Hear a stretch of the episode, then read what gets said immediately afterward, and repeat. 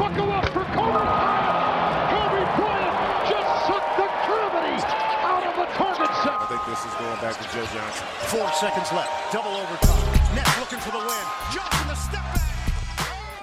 Moin und herzlich willkommen zu einer neuen Episode von eurem Lieblings-NBA-Podcast. Zumindest hoffen wir das. Ins Gesicht von Staudemeyer. Mein Name ist Dirk Funk. Mit in der Leitung natürlich auch wie immer Arne Tegen, der sich gleich zu Wort melden wird. Wir hatten beide ein hartes Wochenende hinter uns, glaube ich. Also ich musste gestern eine ganz, ganz bittere sportliche Niederlage wegstecken. Erhole mich nach wie vor davon. Im kurzen Vorgespräch hat auch Arne schon von seinen Strapazen berichtet. Eventuell wird er da auch ein bisschen aus dem Nähkästchen plaudern. Aber ich glaube, Arne geht vor allen Dingen sehr, sehr hype in diese Episode weil er eben gerade zugucken durfte, wie Roger Federer sich seinen 20. Grand Slam-Titel gesichert hat und ihn das, glaube ich, emotional ganz schön mitgenommen hat. Aber es wird natürlich auch noch um Basketball gehen später. Aber erstmal moin, Junge. Eventuell reden wir auch noch ein bisschen über Basketball. Ja, moin. Du hast es hervorragend angekündigt. Ich habe dem wenig hinzuzufügen. Ich bin ein bisschen zerscheppert, aber selbstverschuldet und nicht wegen eigener sportlicher Aktivitäten wie du, sondern weil ich ein bisschen unterwegs war, nicht so ewig viel gepennt habe und das ein oder andere hopfenhaltige Getränk zu mir genommen habe in den letzten zwei Tagen. Ich war Freitag auf der Weihnachtsfeier von meinem neuen Job, die feuchtfröhlich war bin gestern am Samstag mit dem geliebten, geschätzten Schmidti nach Bremen ins Weserstadion gefahren. Schmidti! Hab mir, Schmidti! hab mir dieses äh, interessante, aber doch irgendwie ein bisschen frustrierende 0-0 dann am Ende des Tages angucken müssen. Auch da gab's das ein oder andere Pilzgetränk. Und heute Morgen, obwohl ich erst um halb zwei oder was zu Hause war, habe ich mir den Wecker auf 8 Uhr gestellt, hab mir eine Kanne Kaffee gekocht und mir Roger Federer Roger Federer gegen Marin Cilic Australian Open Finale reingezogen und ich könnte nicht hypter sein. Es ist tatsächlich so. Es war ein episches Spiel. Du hast es glaube ich nicht geguckt. Über fünf Sätze gegangen, wahnsinnig heftig up and down. Sah zwischendurch so aus, als hätte das Ding schon gewonnen. Dann sah es aus, als würde er das Ding relativ deutlich verlieren. Am Ende hat er es rumgedreht, hat seinen 20. Titel, ist und bleibt der Goat. Also ich bin auf jeden Fall emotional angefasst und freue mich trotzdem auf diese bummelige Ausgabe, die glaube ich richtig schön wird. Ich habe ein sehr gutes Gefühl. Ja, das ist schon krank bei Roger Federer, muss man wirklich dazu sagen, weil er kriegt ja inzwischen, also nicht nur, dass eh schon viele der Meinung sind, dass er der genialste Tennisspieler aller Zeiten vielleicht ist, kriegt er jetzt auch wirklich jetzt nochmal im Nachgang, dadurch, dass er jetzt in den letzten Jahren auf einmal, nachdem ja auch viele gedacht haben, okay, vielleicht ist der Ofen auch demnächst einfach mal aus bei ihm, kriegt er jetzt auch wirklich langsam so ein bisschen diesen LeBron-Faktor, dass du einfach auf diese unfassbare Legacy guckst und einfach diese Langwierigkeit dieser Karriere und was der jetzt auch noch immer noch liefert, in Anführungsstrichen im Alter, ist natürlich der absolute Wahnsinn. Und Hut ab, auch wenn ich es nicht gesehen habe, bin ich natürlich auch ein Fan von ihm. Auch wenn ich immer, und das würde dich nicht freuen, Du bist Team Djokovic, ich ja, weiß ich das bin doch. Team Djokovic, das ist einfach so. Ja, kannst ja auch sein, ist schon völlig in Ordnung. Ich bin halt Team Roger und der ist über jeden Zweifel erhaben. Also da wird an dem Goat-Status auch nicht mehr zu rütteln sein. Und Alter, der Kerl ist 36, muss dir mal reinziehen, auf Ja, ist dem heftig. Niveau Gerade beim auf Spitzensport Fall. zu betreiben. Wo inzwischen Alter, eigentlich alle nur noch so 36. körperliche Maschinen sind und es nur noch darum geht, halt möglichst, ja, durable zu sein und einfach diesen perfekten, ja, Djokovic Ball zu spielen und dass er da jetzt nochmal so gegenhalten konnte, ist wirklich krass und ja, zollt den größten Respekt.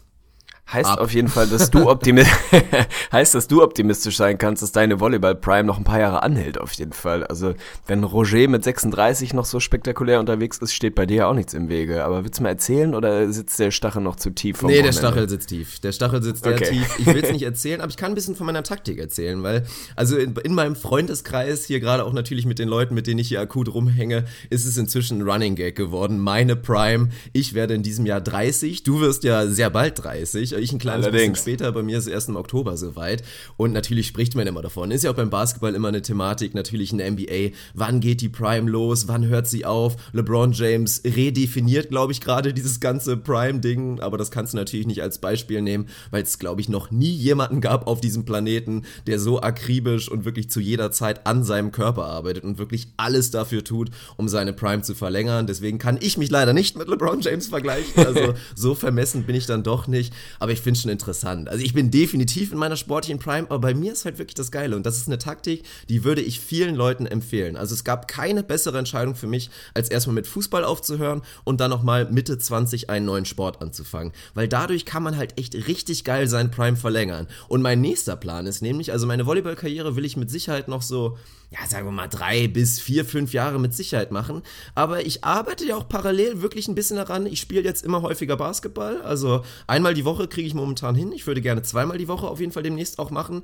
Und ich habe ja tatsächlich vor, irgendwann nochmal anzufangen. Und wenn ich dann anfange, Basketball zu spielen, sagen wir mal so mit Mitte, Anfang 30, dann geht meine Prime halt nochmal vom Neuen los, wenn man sich ja immer weiter nochmal verbessert in dem Sport. Und so kann man echt so schleichend diese ausfadende Prime immer weiter verlängern. Das ist richtig geil. Finde ich einen traumhaften Ansatz und werde ich vielleicht auch in Zukunft mal so machen. Also ich entere jetzt ja demnächst irgendwann mal meine Tennis Prime, nachdem ich eine draußen Saison bisher gespielt habe. Also ich, ich nähere mich auf jeden Fall dem absoluten Zenit und muss mir dann natürlich auch schon mal überlegen, wenn Tennis dann irgendwann, also wenn ich in Tennis einfach zu gut bin, dass da kein Also keine darf ich dir mal bitte eins sagen, ich sehe Ja, dich bitte? absolut und ich glaube auch wirklich, dass du noch da zum professionellen Spieler, also ich glaube, du könntest Curling-Profi werden, ohne Scheiß. 100 Prozent. Aber wirklich sowas von sicher. Also ich, glaube, sehe ich habe alles, was man Spielen, braucht. Wie du Deutschland einfach zur Bronzemedaille führst. Für Gold reicht es nicht ganz, aber für die Bronzemedaille du wirklich mit dem entscheidenden Wäre ich Skipper dann? Schieber. Ja, ne? nee, ich sehe dich nicht am. Also du bist wirklich der, der Taktiker, der Mann einfach mit dem feinen Touch, außer, also Ja, zumindest ja. wenn du deine Hand spürst, aber du, ich sehe dich nicht am Schrubber. Das ist nicht, das ist nicht dein Skillset, da muss man ganz ehrlich sein. Bin ich aber auch der Meinung. Also ich würde das auch super gerne mal machen. Ey. Ich habe das ja jahrelang mal vorgehabt, irgendwo mal in eine Eishalle zu gehen, wo man das vielleicht mal so schnuppermäßig spielen kann. Ist ein absolut unterschätztes Spiel. Das ist sensationell. Und ich glaube wirklich mit so einem, mit so einem weichen Handgelenk, einem guten Gefühl und dann mit den richtigen Kommandos an die Besenheinis, die da vorne wegwischen. Ich, na, warum nicht? Warum nicht? Reichweite macht's möglich, das nehmen wir uns auf jeden Fall vor. Also spätestens, wenn der YouTube-Kanal sich noch ein bisschen entwickelt, dann werde ich mal ein bisschen da mal abfühlen, dass wirklich IGVS Goes Curling, dass wir beide zusammen, wenn du schön in Köln bist, Live gucken mal, ob es hier einen hiesigen Curling-Verein gibt. In Hamburg gibt's auf jeden Fall einen, weil Sarah in, zu der Zeit, sie hat ja auch eine Saison in Hamburg Volleyball gespielt, da war sie tatsächlich einmal Köln, weil es in Hamburg, glaube ich, da irgendwie so einen Stützpunkt gibt. Also vielleicht müssen wir uns auch mal machen, wenn ich in Hamburg bin. Ich bitte darum, komm einfach ran hier und dann, oh, ein YouTube-Video mit IGVS Goes Curling. Wenn das nicht viral geht, weiß ich auch nicht. Ja, das frage ich mich auf jeden Fall auch. Aber wir werden jetzt langsam mal die Transition schaffen zu Basketballthemen und da haben wir heute natürlich ein bisschen was vor. Es gibt erstmal sehr unschöne Themen. Ihr wisst es natürlich alle, habt es inzwischen gehört. Wir werden ausführlich über DeMarcus Cousins und seinen Achillessehnenriss sprechen, was das für ihn bedeutet, was das für die New Orleans Pelicans erstmal für die Saison und für die Playoff-Aussicht bedeutet, aber natürlich auch längerfristig und jetzt kam ja in der letzten Nacht, wenn das nicht schon reichen würde, auch noch Andre Roberson dazu, der sich auch sah ganz schlimm aus. Also ich bin wirklich zusammengezuckt, als ich diese Szene gesehen habe, wollte hochspringen, ihm reißt da irgendwie einfach das Knie weg. Patellasehne gerissen, wahrscheinlich auch Saison aus. Ein Update wird noch folgen, das haben wir Stand jetzt noch nicht. Wie schlimm es jetzt wirklich ist mit seiner Verletzung, aber es sieht natürlich gar nicht gut aus. Darüber werden wir reden. Ein, zwei kleine Sachen haben wir noch mit dabei und als Upper sehr lange nicht mehr dabei gewesen und viele freuen sich, glaube ich, drauf. Hörer haben auch immer mal wieder erwähnt, ey, könnt ihr nicht mal wieder XY machen und wir reden von unserer schönen Quiz-Rubrik Wer bin ich? Die habe ich für dich vorbereitet heute und ich bin gespannt, wie du dich schlagen wirst später. Absolut stabil. Ich bin auch gespannt. Da hatte ich in der Vergangenheit nicht die besten Stats bei Wer bin ich. Irgendwie habe ich mich da immer schwer getan mit mir.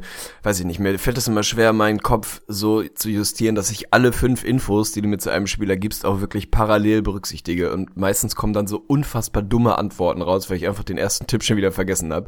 Schauen wir mal. Vielleicht wird's heute ein bisschen besser. Mein Zustand ist eigentlich nicht prädestiniert für so ein Gedankenspiel, aber glaub, kriegen wir ich schon irgendwie hin. heute. Ich bin auch extrem gespannt, wie es wirklich weitergeht. Aber gut, ja, dann würde ich sagen, wir fangen mit dem Elefanten im Raum an und sprechen einfach mal direkt über DeMarcus Cousins. Also, ich habe schon eingeleitet, es ist eine ganz schlimme Geschichte. Diese Verletzung ist definitiv Season-Ending, also die New Orleans Pelicans werden auf DeMarcus Cousins verzichten müssen in der Regular Season und auch potenziell bei einem Postseason-Run. Wie wahrscheinlich der jetzt noch ist, da werden wir natürlich gleich drüber sprechen. Und ja, der Schock ist erstmal, glaube ich, riesig, ist immer wieder krass allgemein diese Verletzung. Also ich versuche es mir einfach mal vorzustellen. Und auch gestern habe ich mit ein, zwei Leuten mich drüber unterhalten, die tatsächlich schon mal dabei waren, als jemand sich die Achillessehne gerissen hat, was ja auch rein so vom auditiven Faktor ziemlich grausam sein soll. Also das knallt ja mal ganz gerne richtig. Ich weiß jetzt nicht, wie es bei DeMarcus Cousins war, ob es da auch wirklich der Fall war, aber erstmal natürlich schlimm zu sehen und der Schock dominiert da, glaube ich, erstmal als erste Reaktion, oder? Ja, ist natürlich absolut Gift. Also ich war noch nie dabei, zum Glück, aber man hört das ja immer mal wieder, dass das so verglichen wird mit dem Reißen einer Gitarrenseite. Und äh, ich meine, wenn man sich mal einfach nur so hinten an die Achillessehne fasst, dann unterschätzt man ja auch einfach, was das für ein dickes, fettes Teil ist. Ne? Das ist ja nicht irgendwie einfach nur so ein, so ein Mini-Sehnchen, sondern echt ein massives Ding und ist natürlich für Basketballer an sich schon eine Katastrophenverletzung. Erst recht für einen Big Man. Also ganz ehrlich, was bringt Boogie auf die Waage? Keine Ahnung, 140 Kilo oder was bestimmt. Also irgendwie die Größenordnung. 130 Kilo wird er ja wohl wiegen, ne? Also das ist halt einfach eine Verletzung, die ist natürlich für einen Big Man, für einen mobilen, athletischen Big Man einfach eine Vollkatastrophe. Und es ist ja immer so dieser, ja, die Frage, na klar, dieses Jahr wird er nicht wiederkommen. Wie kommt er überhaupt zurück? Inwieweit ist er wieder der Alte irgendwann in einem Jahr, anderthalb Jahren? Das ist halt immer so ein, ja, so ein ätzendes Ding, weil vor allem, das fand ich äh, im ersten Moment einfach, einfach scheiße, die Pelicans gerade einfach ganz gut drauf sind. So, die haben vier in Folge gewonnen, etablieren sich da wirklich eigentlich gerade auf den hinteren Playoff-Plätzen und wären ja einfach so ein Team, ja, dem traue ich jetzt nicht irgendwie ein Finals Run zu, natürlich nicht, aber trotzdem ein Team, was ich gerne in den Playoffs sehen würde mit diesen beiden Twin Towers. Ob es dann für die Playoffs jetzt noch reicht, reden wir vielleicht nachher nochmal drüber. Aber es ist natürlich, es ist einfach Gift für die Pelicans, aber wenn man bei Boogie direkt mal anfängt, ey, der ist halt auch Unrestricted Free Agent jetzt im Sommer, da ging eigentlich alle davon aus, dass es den riesen Max gibt, wahrscheinlich von den Pelicans dann. Das ist jetzt wieder so ein bisschen in Frage. Also wer stellt denn, wer stellt denn da jetzt wirklich einen Max-Vertrag in den Raum? So weiß man nicht. Thema Trade ist auch vom Tisch. Also für ihn persönlich ist das einfach absolut Gift und ätzend. Also das gehört leider Gottes zum Sport irgendwie immer mal wieder dazu, dass halt auch gerade bei großen Namen dann da mal eine fette Verletzung kommt. Aber Achillessehne ist halt echt immer so, äh, das ist halt nicht irgendwie in Stein gemeißelt, dass du das ausheilst und gut wieder zurückkommst. Das kann halt auch mal ganz bitter enden. Von daher, scheiße, einfach ein richtiger Downer.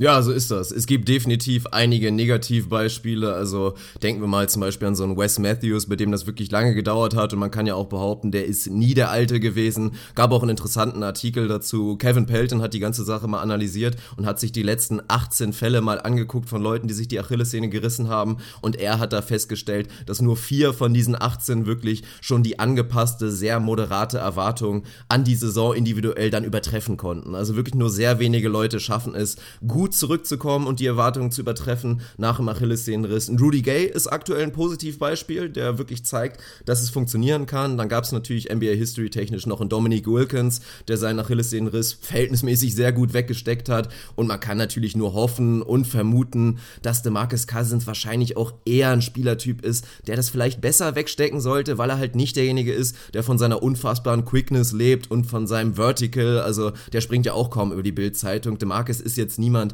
der von seiner Athletik lebt. Und von daher kann man nur hoffen, dass er das gut wegsteckt. Ja, ist natürlich die Frage, inwiefern das wirklich der Big Man-Faktor da ist. Aber ich würde einfach mal hoffen und behaupten wollen, dass wir zumindest so in einem Jahr einen DeMarcus Cousins sehen, der nah wieder an das Niveau kommen sollte, was wir jetzt von ihm gesehen haben in den letzten Wochen.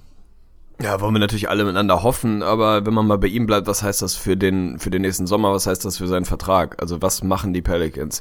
Gehst du jetzt hin und sagst, pass auf, trotzdem, wir legen dir den Max hin, weil, ey, wenn du irgendwie fit bist, bist du halt ein Biest, oder versucht man da schon ein bisschen zu drücken und ein bisschen runter zu handeln und legt erstmal ein kleineres Offersheet hin, oder was machen andere Teams? Also, ich würde mal vermuten, dass, äh, dass da jetzt nicht unbedingt mit den Riesenverträgen um sich gewedelt wird, je nachdem, wie dann, wenn es dann soweit ist, auch der Heilungsprozess verläuft, inwieweit man es absehen kann, ob er wieder der Alte sein wird. Aber das ist natürlich schon echt zur Unzeit. Also es ist immer zur Unzeit, aber gerade jetzt in einem, in einem Contract hier natürlich echt eine Vollkatastrophe. Also meinst du trotzdem, da gibt's den 30% Max-Deal ohne Wenn und Aber im nächsten Sommer oder wohin geht die Reise da? Ich glaube tatsächlich, dass er ihn bekommt. Und ich habe inzwischen für mich auch die Theorie aufgestellt, so paradox und fast pervers es klingt, diese Verletzung könnte tatsächlich die Chancen, dass DeMarcus Cousins längerfristig bei den Pelicans bleibt, erhöhen. Und dass er auch zusammen mit Anthony Davis bleibt. Also ich finde tatsächlich, dass du jetzt diesen Faktor hast, das ein DeMarcus Cousins, das bekommt man öfter mal mit. Bei so einer Verletzung, natürlich wird das Team jetzt alles für ihn machen, dass du dann erstmal, ja, dieses Ding hast, dass der Spieler vielleicht eher das Gefühl hat, dass er da, ja, mehr Treue verspürt und einfach denkt, hey, jetzt kann ich das Team nicht verlassen, die haben sich hier um mich gekümmert und ich glaube einfach, dass das jetzt, also sie haben ja am Höhepunkt das Ding jetzt quasi beendet. Du kannst jetzt auf die letzten, sagen wir mal, drei, vier Wochen gucken und sagen, ey, DeMarcus, Anthony, so, ihr habt gesehen, Alter, das läuft mit euch beiden und wir wollen jetzt in den nächsten Jahren einfach nochmal besser um euch herum bauen und ich bitte einfach, dass ihr da Vertrauen habt in unsere Franchise, dass wir die richtigen Spieler um euch herum stellen, aber wir können uns das gut vorstellen mit euch beiden und wir glauben, dass das funktioniert. Und so hast du jetzt halt nicht diesen Faktor, was für mich sonst eine absolute Garantie gewesen wäre, dass wir ein Pelicans-Team sehen, was in die Playoffs kommt, aber dann in den Playoffs tierisch abgeschossen wird. Und dann ist das für mich eine ganz andere Offseason. Dann hast du einen Anthony Davis, der dann natürlich wieder überlegt, okay, mit dem Marcus Cousins alleine reicht es scheinbar nicht. Ich gucke halt wieder zu den Boston Celtics oder gucke allgemein zu den Teams, die halt drei, vier Stars haben in dem Team. Da möchte ich auch hin. Und dann halt auch ein Boogie, der dann eine ganz schwierige Offseason-Entscheidung hat, wo er hingeht. Und ich bin gespannt. Ich glaube, dass die Pelicans ihm den Max-Deal trotzdem geben müssen fast, weil ich auch der Meinung bin, dass es vielleicht andere Teams geben könnte, die gambeln könnten. Also ich gucke da vor allen Dingen zu den Dallas Mavericks, die einfach in den letzten Jahren kein richtiger Player mehr sind auf dem Free Agency Markt und das ist für mich ein Team, was da einfach sagen müsste, komm, scheiß drauf, wir gehen all in und wir hoffen einfach drauf, dass wir, dass wir einen DeMarcus Cousins bekommen, der da voll dabei ist. Also andere Teams, es sind ja nicht so viele Teams, die überhaupt wahrscheinlich in der Lage sein könnten, ihm einen Max-Vertrag anzubieten. Da reden wir von den Hawks, den Bulls, den Pacers, den Lakers, die wahrscheinlich jetzt raus sind. Also da würde ich mal sagen, die werden Cousins das jetzt nicht anbieten, weil die zu viele Alternativen haben. Und auch die Sixers, was ich persönlich nicht sehe. Also ich sehe tatsächlich dann wahrscheinlich die Dallas Mavericks als größten Konkurrenten. Kann mir aber wie gesagt vorstellen, dass es mindestens ein Team gibt, was da bieten wird für, für einen Boogie. Ja, es mag wohl sein, zumal wenn dann die Signale wirklich so aussehen, dass die Heilung vielleicht ganz gut funktioniert, dann glaube ich auch, ob es dann wirklich ein absolut voller, voll garantierter 4-5 Jahres-Max wird, muss man dann nochmal sehen aber er wird nicht am Hungertuch nagen müssen, dafür ist sein individuelles Talent einfach zu groß. Und du hast schon recht, vielleicht ist es ein Blessing in skies, wie ich irgendwann mal schönerweise gesagt habe, weil tatsächlich jetzt hast du einfach die Argumente auf deiner Seite. Wir waren 8 und 2 aus den letzten 10, waren endlich am Rollen, es hat endlich funktioniert, waren klar über 500. Also schau doch mal, wenn wir euch noch einen besseren Supporting Cast hinstellen, wobei, Klammer auf, das halt schwierig wird, weil sie wahnsinnig unflexibel sind, cap-technisch und nicht so endlos viel machen können eigentlich. Aber so ein, zwei kleine Pieces kann man da wahrscheinlich noch ein bisschen optimieren dass dann die Argumente schon nicht so verkehrt sind für die, für die Pelicans und für, für Boogie eben doch nochmal da zu bleiben und zu schauen, wie weit es dann gehen kann mit Anthony Davis. Reicht es für die Playoffs, ist für mich ja schon mal die nächste Frage. Aktuell 27 und 21 sind, glaube ich, was sind's, dreieinhalb oder was Spiele? Drei Spiele vor Platz neun gerade. Da hast du dann die Clippers, die da aktuell mit einem 500er Record rumhängen und die Jazz, die deutlich drunter sind, aber irgendwie für mich immer noch Potenzial haben, da einen Schub zu machen. Ich weiß es nicht, ob es am Ende wirklich reicht mit Anthony Davis. Wenn ich in Steps Chart gucke, dann ist er schon relativ dünn. Dann hast du halt irgendwie so einen Dante Cunningham, den du da vielleicht reinwirfst oder irgendwie den Kadaver von Omer Ashik noch wieder spielen lassen musst. Ist ein bisschen schwierig auf jeden Fall. Wenn ich wetten müsste, ich kann mir vorstellen, dass sie rausfallen oder sich irgendwie gerade so eben reinsneaken und dann halt in der ersten Runde auf die Mütze kriegen. Also auf jeden Fall ist so dieses, ja, die, die kleine minimale Euphorie, die da so ein bisschen äh, losgetreten wurde, dass man gedacht hat, ey, vielleicht wird's wenigstens eine geile Playoff-Serie, so wenn sie am Ende Sechster werden und irgendwie gegen den Third Seed spielen und vielleicht mit beiden Jungs in voller Montur da echt ein bisschen Krach machen können. Die Kuh ist halt vom Eis und das Thema ist, ist gegessen, da wird nicht viel machbar sein. Von daher, weiß ich nicht, würdest du sie in, den, in siehst du sie in den Playoffs ohne Boogie? Jetzt mal ganz einfach gefragt. Kommt natürlich extrem darauf ab, wie jetzt die Trade Deadline der Los Angeles Clippers abläuft. Also wenn die Clippers auf dem Gas bleiben und sagen, nein, wir traden nicht die Andre Jordan und auch Lou Williams bleibt bei uns im Kader, dann würde ich Tendenz eher sagen, sie fallen noch raus. Aber ich glaube eigentlich, dass in diesem Westen, in diesem Jahr es reichen könnte, wenn du 41 Wins hast. Vielleicht reichen sogar 40 am Ende des Tages und da musst du die nur ja mal durchgehen. Die Pelicans haben noch 34 Spiele. Das würde bedeuten für 41 Wins, dass sie noch 14 gewinnen müssen von diesen 34. Das ist machbar, auch ohne, ohne Boogie. Und da kommen wir auch zu diesem sportlichen Faktor, was natürlich die, die größte nächste Thematik ist. Da kannst du jetzt anfangen mit irgendwelchen On-Off-Stats und mit Analytics und klar, da haben wir vorher auch drüber gesprochen. Die Stats nur mit Anthony Davis auf dem Court sind super, da sind sie sogar am besten, da sind sie sogar noch besser im Vergleich, wenn beide auf dem Court stehen, aber so einfach ist die Rechnung natürlich nicht, weil du jetzt A, diesen Riesenfaktor hast, wie überbrückst du wirklich, überbrückst du die Minuten ohne Anthony Davis, wenn wirklich keiner der beiden auf dem Court steht. Das war bisher eine Katastrophe, also natürlich waren die Pelicans unfassbar negativ unterwegs, wenn beide nicht mehr auf dem Platz waren. Und du musst natürlich die Rotation anpassen. Und Leute von unten, die nicht mehr Minuten bekommen sollten, kriegen mehr Minuten. Von daher wird das unfassbar schwer, das wegzustecken. Ich kann mir vorstellen, dass die Pelicans,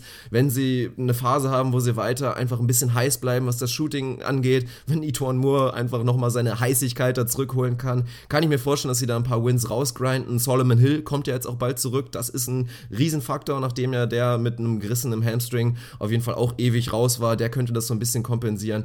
Aber dennoch wird es auf jeden Fall extrem schwierig. Und mit den Playoffs ist es einfach eine Katastrophe. Wir haben ja in der letzten Episode darüber gesprochen, wie sehr wir uns dann, also dass es einfach das beste Szenario für ein 1-8-Matchup gegen die Warriors ist, immerhin sehen zu können, wie Cousins und Davis da ein bisschen gegen das kleine Line der Warriors biesten. Und jetzt haben wir nichts bekommen. Und so positiv ich das eben ausgedrückt habe und du eben auch meinst mit Blessing in Disguise, muss man natürlich nochmal betonen, dass es jetzt ein absolutes Horrorszenario für die Pelicans gibt, wenn die jetzt nicht in die Playoffs kommen oder in den Playoffs richtig auf die Fresse bekommen. Und Anthony Davis sagt, nee, komm, ich habe die Schnauze voll, so ich will hier weg, dann ist natürlich, also was, was dann für ein Scherbenhaufen da ist und dann diese Situation mit Cousins, dann weiß ich noch weniger, was du da machst. Also das könnte natürlich auch absolut grausam enden. Dann kannst du die Pelicans einfach direkt dicht machen und Seattle wieder eine Franchise ohne geben. Scheiß. Dann ist Das das, Thema wenigstens durch. Ja, ohne Mist. Ja. Also das braucht ja kein Mensch. Wer braucht denn bitte eine Franchise wie die New Orleans Pelicans ohne Anthony Davis? Dann ist das Ding einfach, also das ist einfach dann komplett nutzlos. Völlige Zeitverschwendung. Ich fand die Formulierung, wie überbrickst du die Zeit eigentlich ganz treffend, weil ich fürchte, dass das ein bisschen, bisschen bitter werden könnte, wenn sie da wirklich unten sind. Ich habe mal so ein bisschen reingeguckt in die Stats. Es gab erst irgendwie 400 Possessions oder was überhaupt in der ganzen Saison, wo keiner von beiden auf dem Court stand, weil sie natürlich relativ viel gestaggert haben, was Sinn macht. Da sah das natürlich gar nicht gut aus. Und dann muss man mal schauen, was die Gesundheit von Anthony Davis sagt. Lass den nochmal fünf, sechs Spiele verpassen, Ja, was jetzt absolut nicht unwahrscheinlich ist. Dann ist halt komplett Sense. Und deine Rechnung stimmt natürlich tendenziell, wenn man mal sagt, vielleicht reichen 41 Wins. Bin mir nicht sicher, ob es wirklich reicht mit einem 500er Rekord gerade. Also irgendwie hast du die Nuggets, die jetzt gerade Achter sind, drei Wins über 500, die sehe ich jetzt nicht 50 Wins holen, aber die sehe ich eigentlich auch nicht nur in Anführungsstrichen 500 dabei spielen. Also ich kann mir schon vorstellen, dass du eher 43, 44 vielleicht brauchst und das sehe ich dann schon wieder nicht kommen. Es sei denn, Anthony Davis geht wirklich in kompletten Beast-Mode, bleibt fit, Etwan Moore schießt weiter, ein brachiales Career High, also kann man sich ja nur auch ganz gut vorstellen, dass der vielleicht mal zwei Wochen irgendwie erlebt, wo er nicht 45% von draußen bombt, sondern einfach mal wieder ein bisschen auf dem Boden der Tatsachen ankommt, dann kann es da schon schnell ugly werden. Also dieses Horrorszenario, ich will es mir eigentlich noch nicht vorstellen, wobei einfach so ein I don't wanna be here Tweet von Anthony Davis, ich krieg Gänsehaut. es wäre einfach nur, also ich finde es tatsächlich einfach großartig, die Vorstellung. Ich glaube nicht, dass es passieren wird. Irgendwie so dieser Loyalitätsfaktor ist, glaube ich, tatsächlich einer, der da greifen kann. So dieses, ey, jetzt legen sie mir trotzdem einen guten Deal hin, wenn ich äh, DeMarcus Cousins bin und stehen zu mir und halten zu mir und wir versuchen es irgendwie zusammen in den nächsten Jahren nochmal weiter. Ich kann mir schon vorstellen, dass das am Ende darauf hinausläuft und ich finde das Experiment nach wie vor sehenswert und würde es gerne nochmal weiter sehen. Ist jetzt ein bisschen schade, dass es gerade als es wirklich anfing gut zu laufen, einfach direkt der Stecker gezogen wird, aber steckst halt nicht drin, mein Gott. Und diese Diskussion, ob sie jetzt in die Playoffs kommen, das ist ja eigentlich auch total überflüssig, weil ist Es es ist das Beste egal. für die Pelicans, dass sie in die Playoffs kommen? Nein, natürlich nicht. Also theoretisch wäre es jetzt am besten, oder wäre jetzt tatsächlich am besten, wenn man sagt, oh, Anthony Davis hat sich vielleicht eine kleine Leistenzerrung geholt, fällt nochmal vier Wochen aus und jetzt machst du nochmal einen kurzen, heftigen Super-Tank-Modus und rutscht da irgendwie noch ein bisschen die Lottery rein, aber das wird jetzt halt tatsächlich schwer und dann auch wirklich nochmal auf das Szenario zu kommen für die Pelicans-Fans, die sich halt drauf freuen, eventuell auf Playoff-Basketball der Pelicans, ist es halt schon so. Wenn die Clippers den Stecker ziehen, dann wird es schon fast schwer, da wirklich nicht mehr in die Playoffs zu kommen. Weil wenn die Clippers, wenn du die jetzt mal ausklammerst, dann reden wir von den Utah Jazz, die noch 33 Spiele offen haben und jetzt 19 dieser 33 gewinnen müssten, um überhaupt auf 500 zu kommen. Also wirklich, oder nee, um überhaupt vier- 40 Wins zu holen. Also von diesem Szenario sprechen wir und deswegen, also Tendenz, ja, weiß ich nicht. Tendenz eher nein, weil ich immer noch so ein bisschen mit meinem Clippers-Herzen dran glaube, dass sie vielleicht einfach auf dem Gas bleiben. Ich würde es mir persönlich wünschen. Und dann, ja, aber es ist, ich werde immer deprimierter, je mehr ich drüber, so drüber rede über die Situation tatsächlich. Ja, ich glaube es aber ehrlicherweise auch, dass die Clippers das jetzt erstmal nochmal weiter versuchen und zusammenhalten, auch wegen der Boogie-Verletzung, ganz ehrlich. Da wird halt einfach tendenziell nochmal ein Spot in den Playoffs offen oder potenziell offen, der vielleicht schon nicht mehr so richtig erreichbar aussah. Also wenn du jetzt die Clippers bist und auf dem Gas bleibst und da jetzt keine absoluten Rebuild- oder Retool-Moves machst, dann hast du schon ganz gute Chancen, die noch abzufangen. Von daher glaube ich schon, dass Doc Rivers da weiter versuchen wird, die- dann in Anführungsstrichen Lock, auf dem Gas ja zu bleiben und dann, die sollte das eigentlich ein funktionieren. Absolutes Lock. Wenn sie auf dem Gas bleiben, werden sie in die Playoffs kommen und werden halt entweder die Pelicans verdrängen oder dann müssen eventuell doch noch die Blazers oder die Nuggets dran glauben. Ja, wird wohl so aussehen. Naja, jetzt bin ich deprimiert. Toll. Ja, wir haben es abgehakt. Also, ja, schade, schade, schade, schade. Deswegen würde ich fast sagen, dass wir uns einen kleinen Upper holen. Also, wir können jetzt nicht direkt über Andre Roberson auch noch Nein, sprechen. keine Option. Weil danach ist die Episode nach so einer guten halben Stunde einfach dicht, weil wir keinen Bock mehr haben. Von daher hauen wir einfach mal sehr früh unsere Quizrubrik raus, oder? Ich hab Bock. Ah, Ja, du hast Bock, das kann ich mir vorstellen. Du bist ja auch der, der aktive beziehungsweise eher passive Part. Ich habe nicht richtig viel Bock, aber ich bin top motiviert, werde mitschreiben, zumindest versuchen, damit ich auch mal alle fünf Tipps, die du mir jeweils geben wirst, im Hinterkopf halte. Denn worum geht's bei Was bin ich? Wir haben es noch gar nicht erklärt. Ja, wer bin ich Bei natürlich. was bin bei ich? was bin ich? Was bin ich? Ach Gott, worum geht's bei Wer bin ich? Dirk hat mir fünf NBA-Charaktere herausgesucht, die ich nicht kenne und ich muss im Prinzip erraten, um wen es sich handelt und werde so Salami-Taktik, also Christian Wulff gedächtnismäßig immer, immer scheibchenweise sozusagen die einzelnen Hinweise bekommen und kann dann irgendwann sagen, ich möchte lösen oder ich möchte alle fünf. Ich werde mir immer alle fünf anhören, nur schon mal als kleiner Spoiler, aber ich glaube, dass ich vorher was lösen kann, ist unwahrscheinlich. Und ich muss rausfinden, um welchen Spieler es geht. Das ist denkbar simpel, das ist Wer bin ich und hier kommt der Einspieler. Oh, jetzt habe ich zu spät reagiert. Scheiße. Fuck. Abbruch, Abbruch. Rätsel, Spannung, Spiel und Spaß, Emotion. Wer bin ich? Boah, ist wirklich verdammt lange her, weil ich hätte dir jetzt vorher nicht mehr sagen können, wie ist eigentlich der Einspieler. Also, das ist schon ein Zeichen dafür, dass es viel zu lange nicht mehr der Fall war. Ich muss schon mal vorwarnen, es gibt zwei Riesenprobleme mal wieder. Problem Nummer eins, ich kann meine Schrift nicht lesen. Und Problem Nummer zwei, ich habe mir unter meinen fünf Fakten nicht den Spieler notiert. Also es kann sein, dass ich selber nicht mehr weiß, wer es ist. Es ist herrlich, du bist echt der kreative Freigeist hier in der Vorbereitung. Finde ich gut, also schauen wir mal. Wir Ja, wir werden uns dem mal annähern. Aber es ist doch schön, an. da kannst du mitraten. Du kannst Ja, das ist miträtseln. Das ist doch viel besser. Also, ich würde allen empfehlen, wie du schon gesagt hast, nehmt euch einen kleinen Notizzettel und macht euch vielleicht ein, zwei Notizen, dann ist das Ganze noch ein bisschen leichter. Und ansonsten ratet einfach mit und lasst es uns natürlich gerne wissen, ob ihr es besser macht als Tegli oder ähnlich gut, das werden wir jetzt sehen. Wir suchen den ersten NBA-Spieler und der erste Fakt, beziehungsweise die erste Info über diesen NBA-Spieler lautet, ich bin Kanadier. Oha. Okay.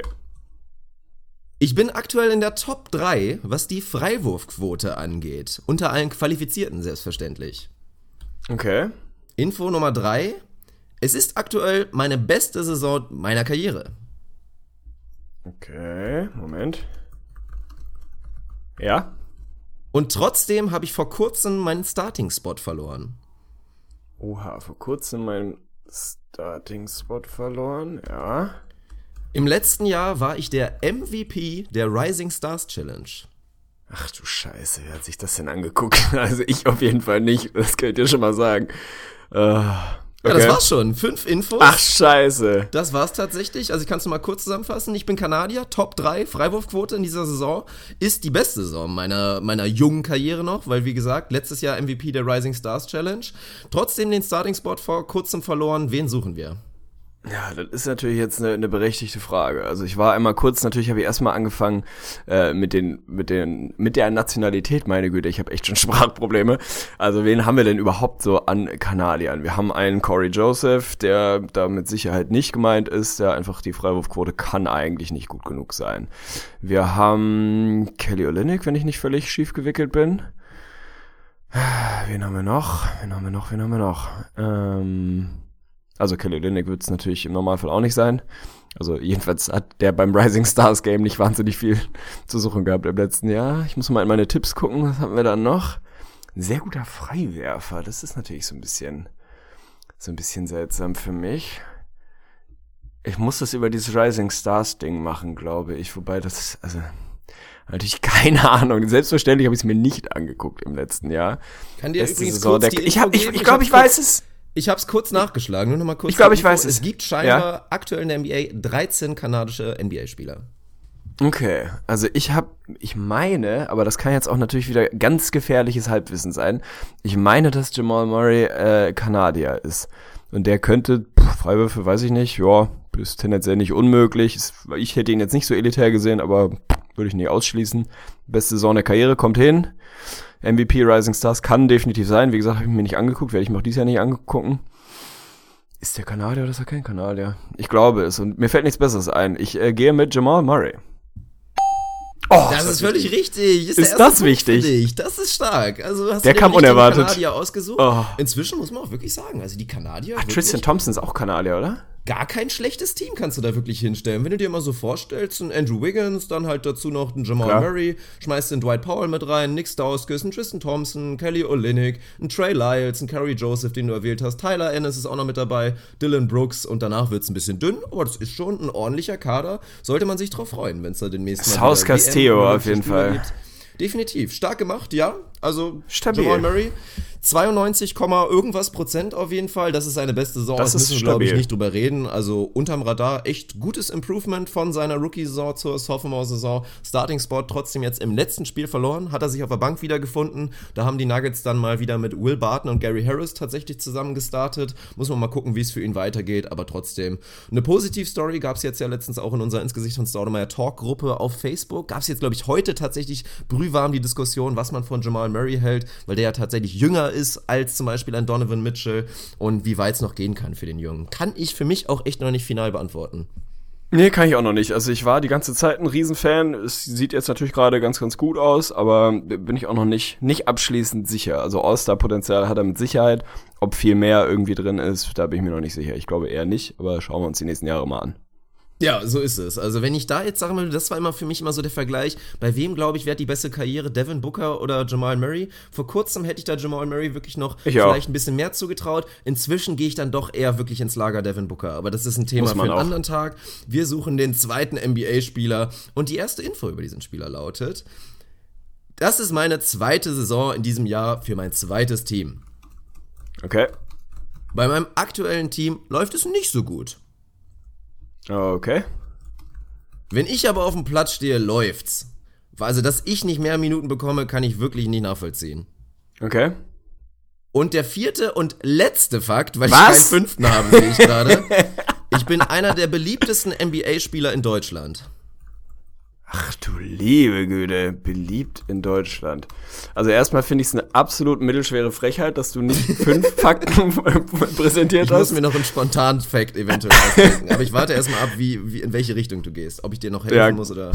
Ich fürchte. Also, fangen wir mal damit an. Es läuft gerade nicht gut, das grenzt es ja schon mal ein bisschen ein. Also, ich würde mal sagen, über welche Teams kann man das wirklich sagen? Ich würde sagen, so alle Teams, die boah, 20 Wins und weniger haben, die würde ich da vielleicht mal so mit in die Liste nehmen. Also Bulls, Nets, Magic, Hawks, irgendwie Memphis, Phoenix, Dallas und die Kings. Vielleicht hättest du auch noch irgendwie die Lakers oder die Hornets mit drin, aber ich schätze mal eher nicht. Also geht's wahrscheinlich in die in die Schimmelteams. Wir reden offensichtlich über einen Sophomore, wenn ich das richtig verstanden habe, der direkt mal nach seiner Rookie-Saison getradet wurde. Habe ich das richtig verstanden? Also prinzipiell diesen diesen Hinweis? Ja, aber da kann ich dir direkt nochmal einen Tipp geben. Also ich hatte wirklich, ich bin ein Fighter, ich bin ein echter Fighter, ich habe keine blitzsaubere NBA-Karriere hingelegt. Nach meiner Rookie-Saison habe ich erstmal wieder in Europa gespielt, sogar in Deutschland und habe dann wieder meinen Weg zurück in die NBA gefunden. Ah, das ist natürlich, also habe in Deutschland gespielt, hilft mir natürlich wahnsinnig gut. Also der einzige, von dem ich weiß, dass er, äh, dass er in Deutschland gespielt hat, weil wir es da irgendwann mal äh, mal nachgelesen haben, weil wir keine Ahnung hatten, war Malcolm Delaney auf jeden Fall, den wir nicht kannten beide, was ich relativ witzig fand. Und oh, ich glaube, war der nicht mal sogar MVP irgendwie mal von der von der hier BBL, Beko, keine Ahnung, wie sie gerade damals hieß. Also der ist auf jeden Fall aber ja nicht in seinem zweiten Team. Der ist ja immer noch bei den Hawks. Der kann es also schon mal nicht sein. Hast du einen fünften Tipp mittlerweile parat? Das war doch mein fünfter Tipp, Junge. Einer der Ach, das war der fünfte Spieler Tipp. in Deutschland. Denk doch mal ein bisschen nach. Das war der vierte Tipp, einer der Also beliebtesten man, Spieler ich in würde fast Deutschland. behaupten, dass er inzwischen den Legendenstatus erreicht hat in der deutschen NBA-Community. Eieiei. Also ich meine, natürlich ist irgendwie Jack Cooley immer eine Option als richtige Antwort hier dabei. Jack Cooley. Das muss Jack Cooley sein, jetzt mal ohne Scheiß. Es ist ohne Mist. Also, Attento, es ist Jack Cooley, Alter. Wenn er auf dem... Ja! Ja! Die Legende Jack Cooley immer noch mit seinem 49er PIA unterwegs. Er hat immer noch nicht mehr als seine zwei Minuten gespielt. Aber in diesen zwei Minuten lief es wirklich bei den Sacramento Kings. Also wenn du dir das hochrechnest, dann reden wir wahrscheinlich von Top 3 Teams in der NBA aktuell. Und dass der Junge einfach seine Minuten nicht bekommt, ist, ist einfach unverständlich. er ist vor kurzem jetzt auch offiziell Best Friends Status mit uns. Er hat uns geretweetet tatsächlich. Obwohl, nee, er hat unseren Ja. Tweet geliked. Ja, Tatsächlich Ja. Als es darum ging, dass Jack Cooley auch wirklich von irgendeinem NBA-Spieler ein Vote bekommen hat fürs All-Star-Game. Natürlich vollkommen zu Recht. Er hat auch noch einige Fan-Votes bekommen, natürlich, aus unserer Community und dementsprechend die vollkommen richtige Antwort, Jack Cooley. Absolut stabil. Dass ich da nicht früher drauf gekommen bin, ist natürlich Gift, aber ich war immer noch so bei, bei echten NBA-Spielern gedanklich. Ich habe letztens gelesen, ich weiß nicht, ob das noch, äh, ob das noch aktuell ist, dass er nur noch Dritter ligaweit im PER ist, weil es irgendwie zwei Jungs gab, die ein PER von über 100 produziert haben in einer Minute halt. Also er muss da langsam ein bisschen abreißen lassen, aber ist immer noch stabil unterwegs. Guter Mann. Sehr gut, es läuft auf jeden Fall wahnsinnig gut für dich. Wir machen weiter mit dem dritten Spieler und schauen, ob du jetzt eventuell schon über 500 gehst. Das wäre natürlich Wahnsinn. Das wäre heftig. Also, der erste Fakt lautet, ich bin momentan in der Top 10, was Minutes per Game angeht. Okay. Diese Saison ist meine beste, meine Karriere.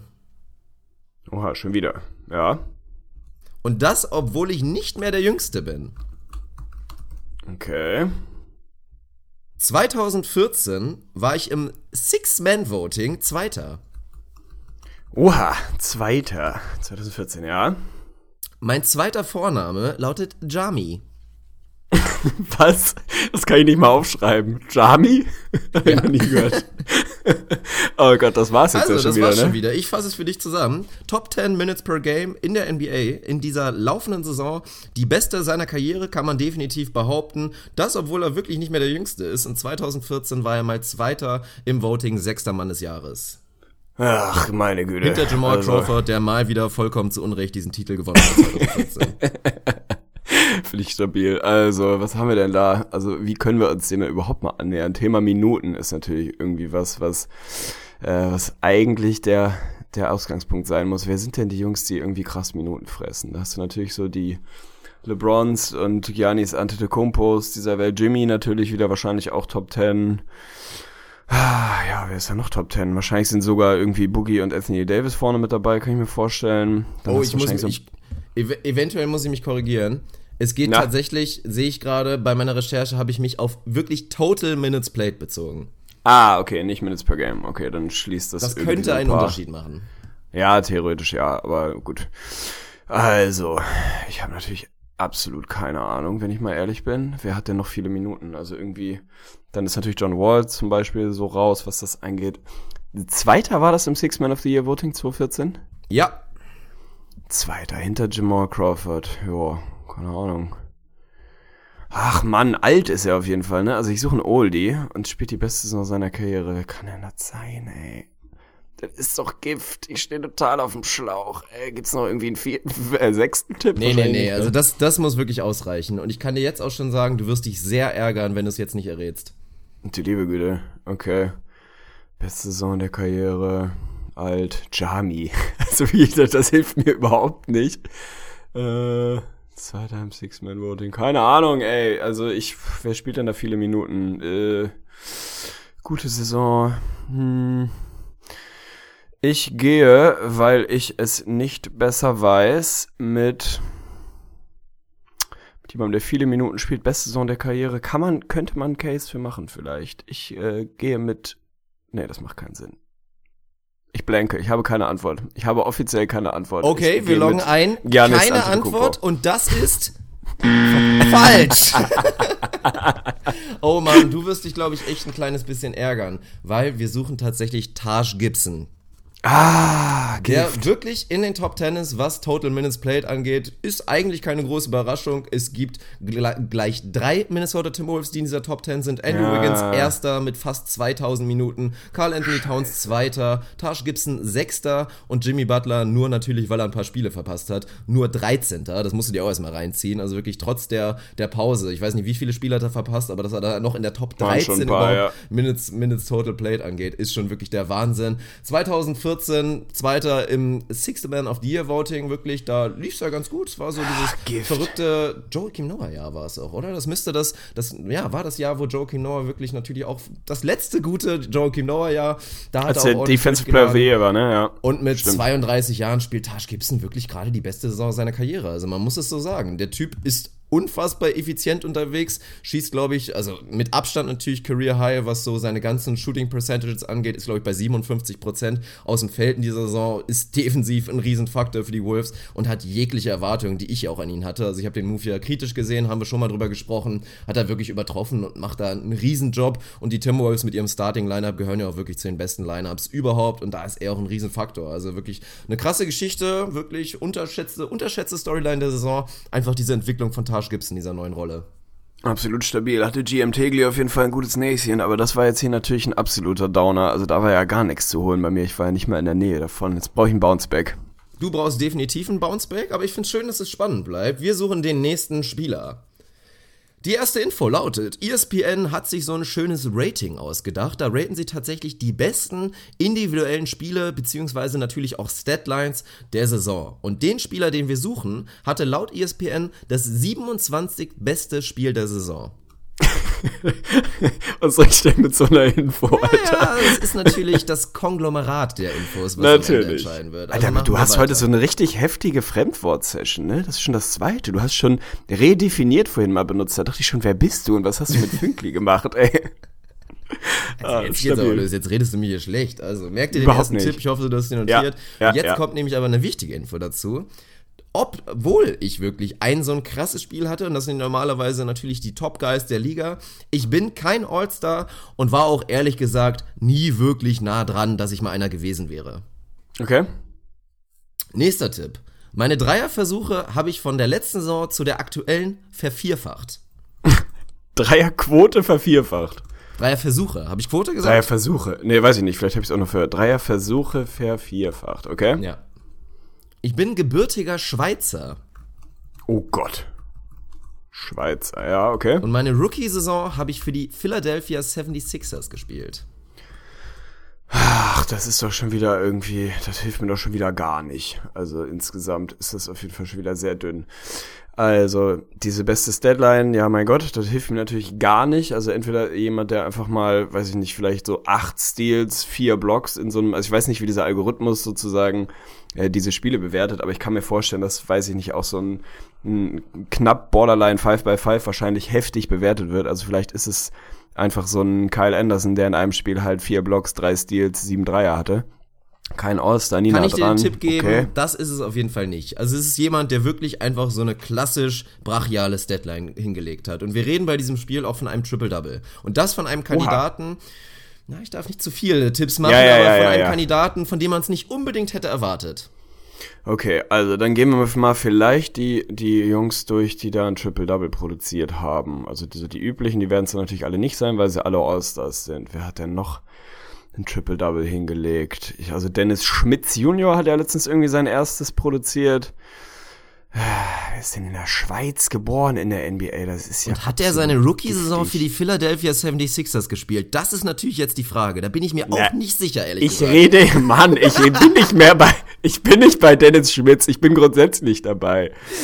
Ach, Mann, also du hast natürlich an den Schweizern, hast du Clint Capella, hast du Tabo Cephalosha, ähm, oh, oh, das könnte sein, warte mal, ich muss meine Tipps mal alle angucken. Dreierversuche vervierfacht, bringt mich natürlich tendenziell eher entweder zu jemandem, der so einen krassen Rollenboost bekommen hat, und einfach letztes Jahr so wenig Minuten hatte, dass er per Game dann halt vervierfacht hat, oder eher zu so einem Big Man, der auf einmal in diese typische Stretch 4, Stretch 5, ich schieß jetzt auch Dreier wie so ein Geier, oha, das hat sich aus Versehen gerammt, das war keine Absicht, äh, schieß jetzt Dreier wie so ein Wilder, ähm, in diese Riege eingefügt hat. Und da kommt mir jemand natürlich irgendwie um die Ecke, dem ich mir das tendenziell vorstellen kann und bin bei Nikola Vucevic angekommen, der auf jeden Fall erheblich mehr Dreier nimmt und im letzten Jahr natürlich irgendwie, weiß ich nicht, wahrscheinlich 0,5 Attempts hatte und dieses Jahr irgendwie ein paar mehr. Also das könnte schon sein oder wahrscheinlich hat er 0,7, 0,8 irgendwie so. Dieses Rating hilft mir nicht. Rookie bei den Sixers, ehrlicherweise hilft mir auch nicht. Keine Ahnung, ob der von den Sixers gedraftet wurde, mag sein. Ah, bang! Zu früh drauf gedrückt. Der kommt zu früh. Stark. Ja gut. Ja, geil, nehme ich. Nein, das ist tatsächlich richtig.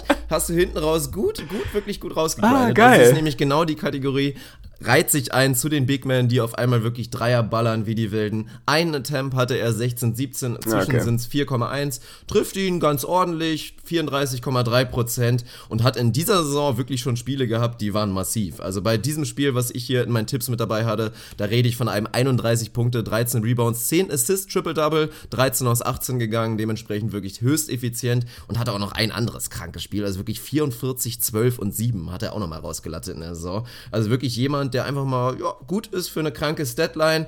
All-Star war er nie wirklich dran. Tatsächlich gebürtiger Schweizer, dann erstmal in Belgien aufgewachsen, bis es dann wieder nach Montenegro ging. Sein Vater war professioneller Basketballspieler, dementsprechend ein bisschen rumgekommen. Also ein Mann von Welt und als Rookie tatsächlich bei den 76ers hatte ich auch ausgeblendet. Also ich sehe ihn wirklich als kompletten Magic und hatte Ja, Lifetime Magic, Kopf und war ein bisschen überrascht, dass seine Rookie-Saison doch für ein anderes Team war und seitdem aber sechs Saisons für die Magic und natürlich wie jedes Jahr ein heißer Trade-Kandidat. Ja, absolut stabil. Geil, da bin ich schon offiziell über 500. Wer will mich holen? Ey, das läuft. Das ist so, da kannst du jetzt auf jeden Fall nicht nachlassen und jetzt kommen wir zu dem Beispiel, was ich am wenigsten lesen kann, aber fangen wir auf jeden Fall mal mit Info Nummer eins an. Äh, ach so, ja, ich bin der Ich bin der Null-Punkte-König. Ganze viermal stand ich in dieser Saison schon über 20 Minuten auf dem Feld und habe es nicht geschafft, einen einzelnen Punkt zu scoren. Ach du Scheiße, okay.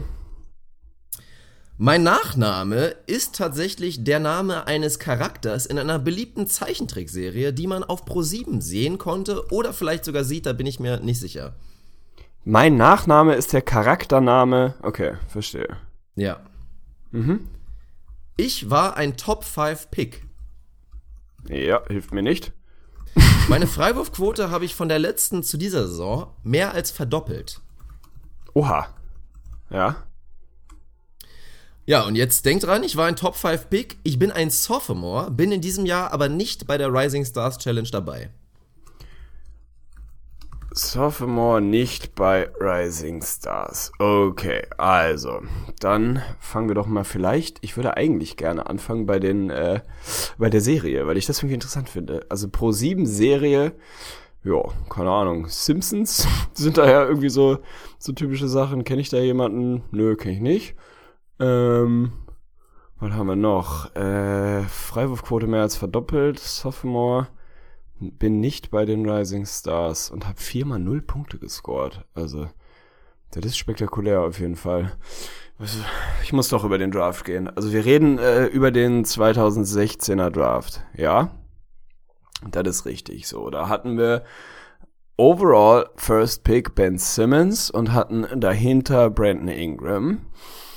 Und jetzt wird meine Expertise schon in Frage gestellt, weil jetzt wird's eng. Ich kann dir nicht sagen, wer dann noch, äh, noch ganz früh gegangen ist. Das ist ja der Draft, wo Jalen Brown herkommt, Chris Dunn, Buddy Hield, Jamal Murray, die ganzen Jungs, die alle irgendwie früh gegangen sind, aber frag mich, wer von denen an drei, an vier, an fünf, an sechs gegangen ist, keine Ahnung.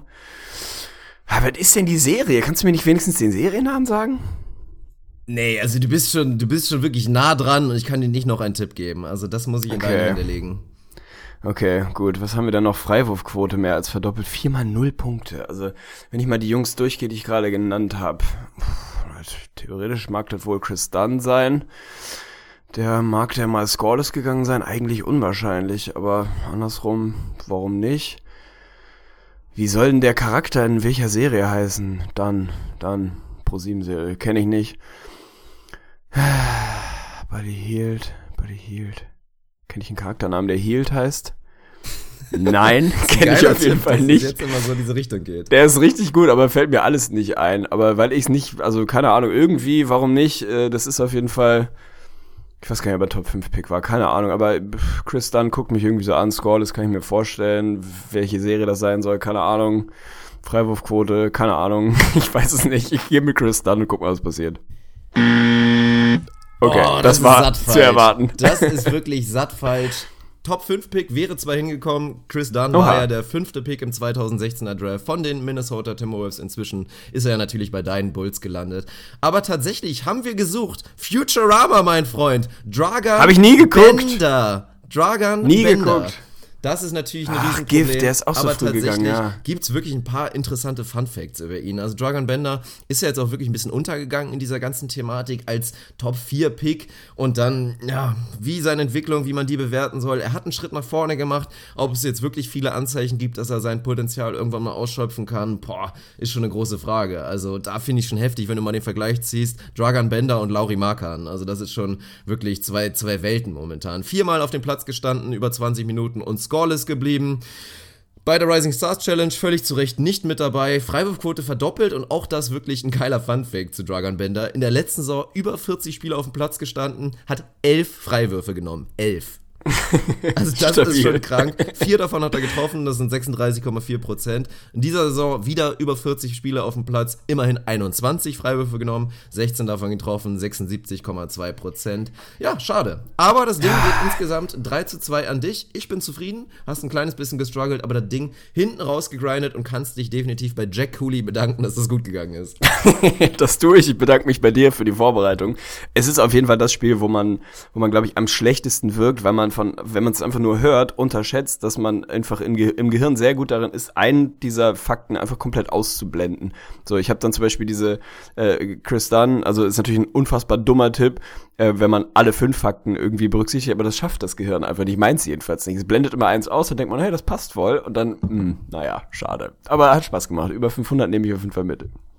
Ja, das ist doch gut. Dann bin ich das Ding hier nochmal kurz ab und dann geht es weiter mit der Episode. Oder auch nicht. Doch, es klappt. Rätsel. Spannung. Spiel und Spaß. Emotion. Wer bin ich? So ist es. Absolut Und jetzt kommen wir zum zweiten großen Downer-Thema. Und weil ich es eben schon einleiten musste, überlasse ich dir jetzt mal den Faktor. Ich weiß nicht, ob du es, den, den Faktor, warum auch immer. Also ich glaube, ich weiß nicht, ob du es gesehen hast auch. Äh, ich habe es nicht gesehen, nee, ich wollte es mir nicht angucken. Das äh, irgendwie wollte ich nicht. Also ich habe es irgendwie in der Einleitung sozusagen gesehen und habe dann bewusst weggeguckt, als ich wusste, jetzt passiert's gleich. Es ist natürlich Gift. Aber ja, ich kann die Gift. Einleitung trotzdem gerne übernehmen. Andre Roberson, wir sind bei den Oklahoma City Thunder angekommen. Einer der besten Wing-Verteidiger der Liga, einer der ekelhaftesten Kletten am defensiven Ende und schon ein unterschätzt wichtiger Faktor für den Erfolg der Oklahoma City Thunder, den sie jetzt in den letzten Spielen hatten und den sie potenziell im Laufe der Saison noch haben werden. Andre Roberson hat sich die Patellasehne gerissen und die Saison ist für ihn definitiv beendet. Man wird noch so ein bisschen in den nächsten Tagen ein paar mehr Details dazu rausfinden, aber das hört sich auf jeden Fall nicht gut an und Patellasehne ist im Basketball auch keine so wahnsinnig witzige Verletzung. Von daher ist es natürlich Gift, weil der Junge nun mal, auch wenn er jetzt nicht der potenteste Scorer ist, jemand war, der einfach sehr, sehr wichtig war für OKC vielleicht potenziell der zweit-, drittbeste Flügelverteidiger überhaupt der Liga gerade. Definitiv jemand, der da in die Konversation reingehört. Und natürlich in so einem potenziellen Playoff-Run dann ein wichtiger Faktor gewesen wäre, wenn du einfach mit ihm und Paul George, der auch wieder so borderline Depoy-mäßig unterwegs ist, zwei ekelhaft gute Verteidiger auf dem Flügel hast. Und genau die wirst du brauchen, je nachdem, gegen wen es dann in dem am besten geht. Aber gerade gegen Warriors ist das natürlich relativ hilfreich, wenn du zwei Elite-Verteidiger mit an Bord hast.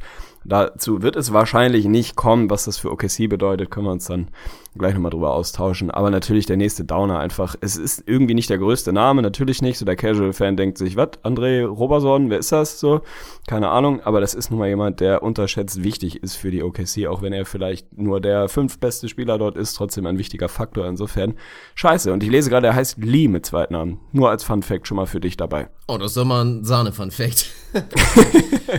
ja, also ich, ich bin gespannt, wie du das siehst. Also ich boah, wollte gerne sagen, direkt nachdem ich das gesehen habe und gehört habe und verstanden habe, was das bedeutet für die Thunder, wollte ich mir gerne einbilden, ach komm, das ist doch nicht so schlimm und vielleicht gibt das auch wirklich, oder macht das das Fenster auf für die Thunder, die ja auch defensiv ohne ihn trotzdem noch gut sind, keine Frage, definitiv schlechter, aber die immer noch gut sind, dass sie vielleicht Lineups spielen können, in denen sie einfach dann offensiv nochmal wesentlich besser sind. Und dann hast du natürlich auch diesen Playoff-Faktor, dass ein Roberson da bisher in den Playoffs gerne mal schlecht aussah und dann einfach, wenn Teams sich wirklich zu krass darauf fokussieren können, zu sagen, ey, wir spielen einfach 4 gegen 5 und was dieser Roberson da macht, interessiert uns einfach mal gar nicht, dass das dann noch größerer Faktor ist als in der Regular Season.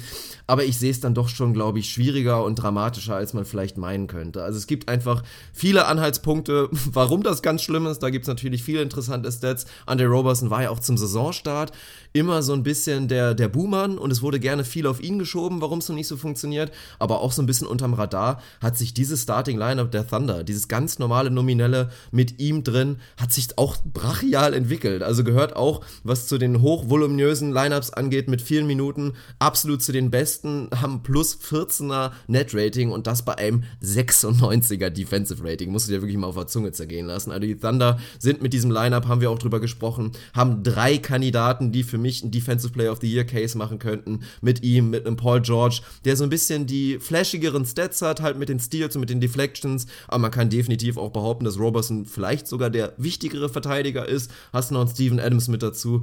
Und das fällt jetzt raus. Und dann guckst du halt natürlich direkt auf die große Antwort, wer füllt jetzt die Rolle. Dann guckst du auf einen Terrence Ferguson, der auf einmal wirklich kam und viele überrascht hat und guten Eindruck gemacht hat. Aber mit dem hat es noch nicht so gut funktioniert. Ein minus 6 Net Rating bisher in den Minuten mit ihm und das ist schon eine relativ große Sample Size. Ein Alex Abrines, von dem ich ein Fan bin, hat bisher nicht funktioniert und nicht das liefern können, was man sich halt erwartet, dass dann einfach offensiv dieses Lineup krass gut ist. Da ist dann eher doch dann defensive Probleme gewesen und auch, dass er bisher shooting-technisch noch nicht so da ist. Also diese beiden Lösungen geben einem momentan nicht so dieses positive Gefühl, dass man denkt, ey, die können das jetzt wirklich perfekt intrinsisch ersetzen. Also da guckt man dann doch vielleicht auch eher auf die Trade Deadline und vielleicht können die Thunder irgendwie noch einen kleinen Move machen und wäre natürlich ein perfekter Kandidat für irgendeinen Buyout. Naja, das ist halt die große Frage. Also wie dramatisch siehst du es momentan?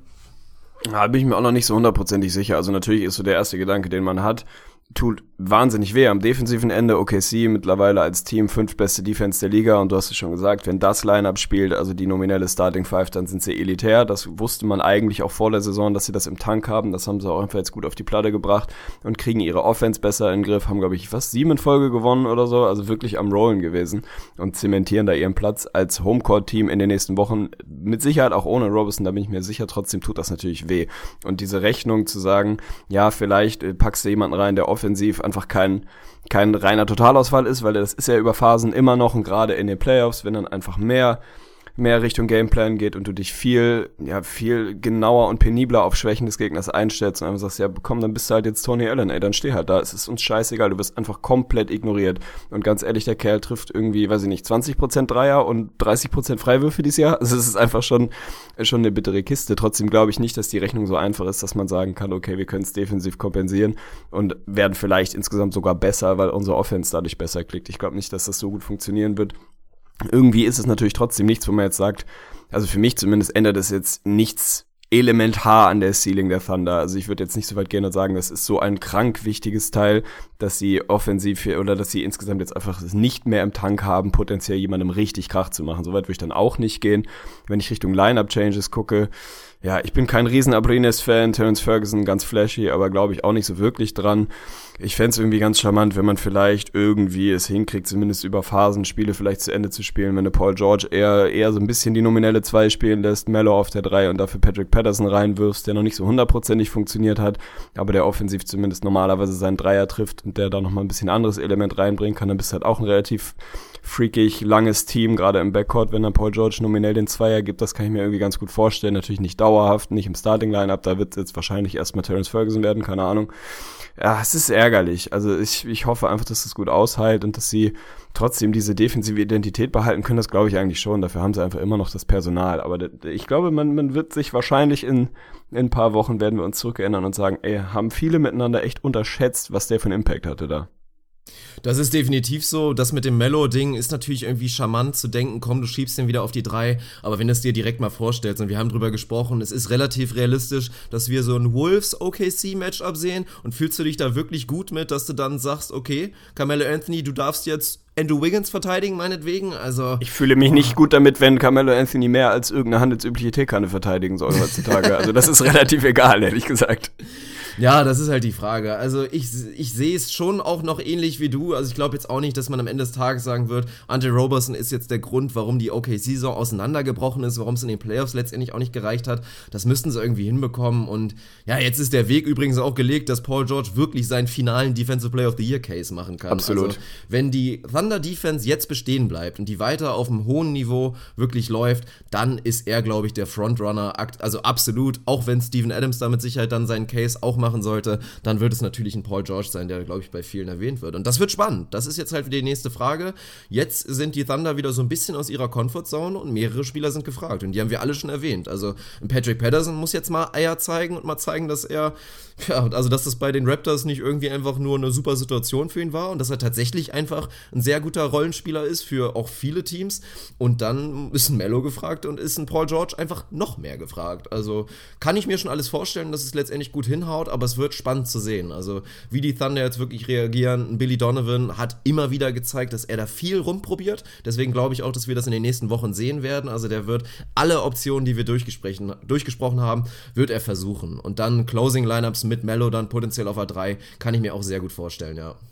Ja, absolut. Also man wird das immer wieder über Phasen sehen. Also diese Mello-Frage dauerhaft auf der 3, nein, gefällt mir natürlich nicht wahnsinnig gut, aber mir gefällt halt theoretisch ein Patrick Patterson im Starting-Liner besser als ein Terence Ferguson, aber ich glaube auch, da wird Billy Donovan einfach viel, viel rumprobieren. Und natürlich jetzt gerade in den letzten Wochen, letzten zehn Spielen vor allem, ey, Russell Westbrook war halt im Beast-Mode unterwegs, hat mal wieder irgendwie Borderline Triple-Double produziert und effizient aus dem Feld geschossen, irgendwie über 50 Prozent, glaube ich, in den letzten zehn Spielen.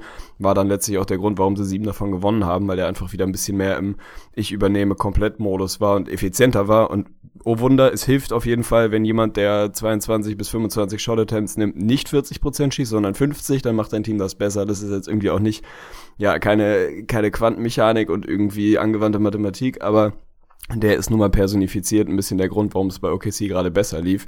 Ich glaube schon, dass der auf dem Gas bleibt und dass sie das so einigermaßen kompensieren können. Mal schauen. Also ich habe jetzt mal neben, eben nebenbei den Schedule aufgemacht, um mal zu gucken, wie es jetzt weitergeht. Da hast du in den nächsten Wochen jetzt die Sixers, die Wizards, die Nuggets, die Pelicans, die Lakers. Also zumindest mal die nächsten fünf sind absolut machbar. Da kannst du locker mal vier und eins oder sogar fünf und null gehen.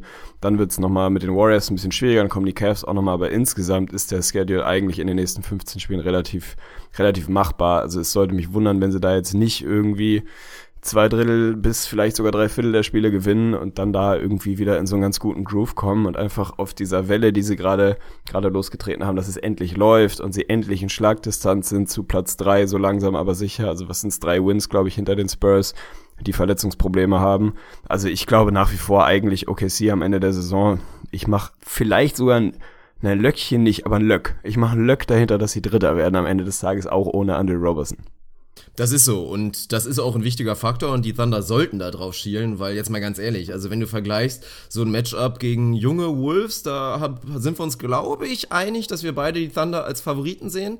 Ich vielleicht ein bisschen deutlicher als du, aber dann guck auf das andere Matchup und schau mal, wen du potenziell dann bekommen könntest, wenn wir von einem 3-6 Matchup reden. Also da hätte ich die Thunder dann wirklich als glasklaren Favoriten. Ganz deutlich vorne, und das ja. macht nochmal einen großen Unterschied. Also die Thunder sollten da definitiv auf dem Gas bleiben und ich kann es mir auch gut vorstellen und wer weiß, also die Spurs jetzt natürlich werden weiter ohne Kawhi Leonard sein, lange Zeiten. Kann schon gut sein, dass es am Ende dann doch die Thunder sind. Und dann hätten sie bestätigt, was wir im Season Preview gesagt haben.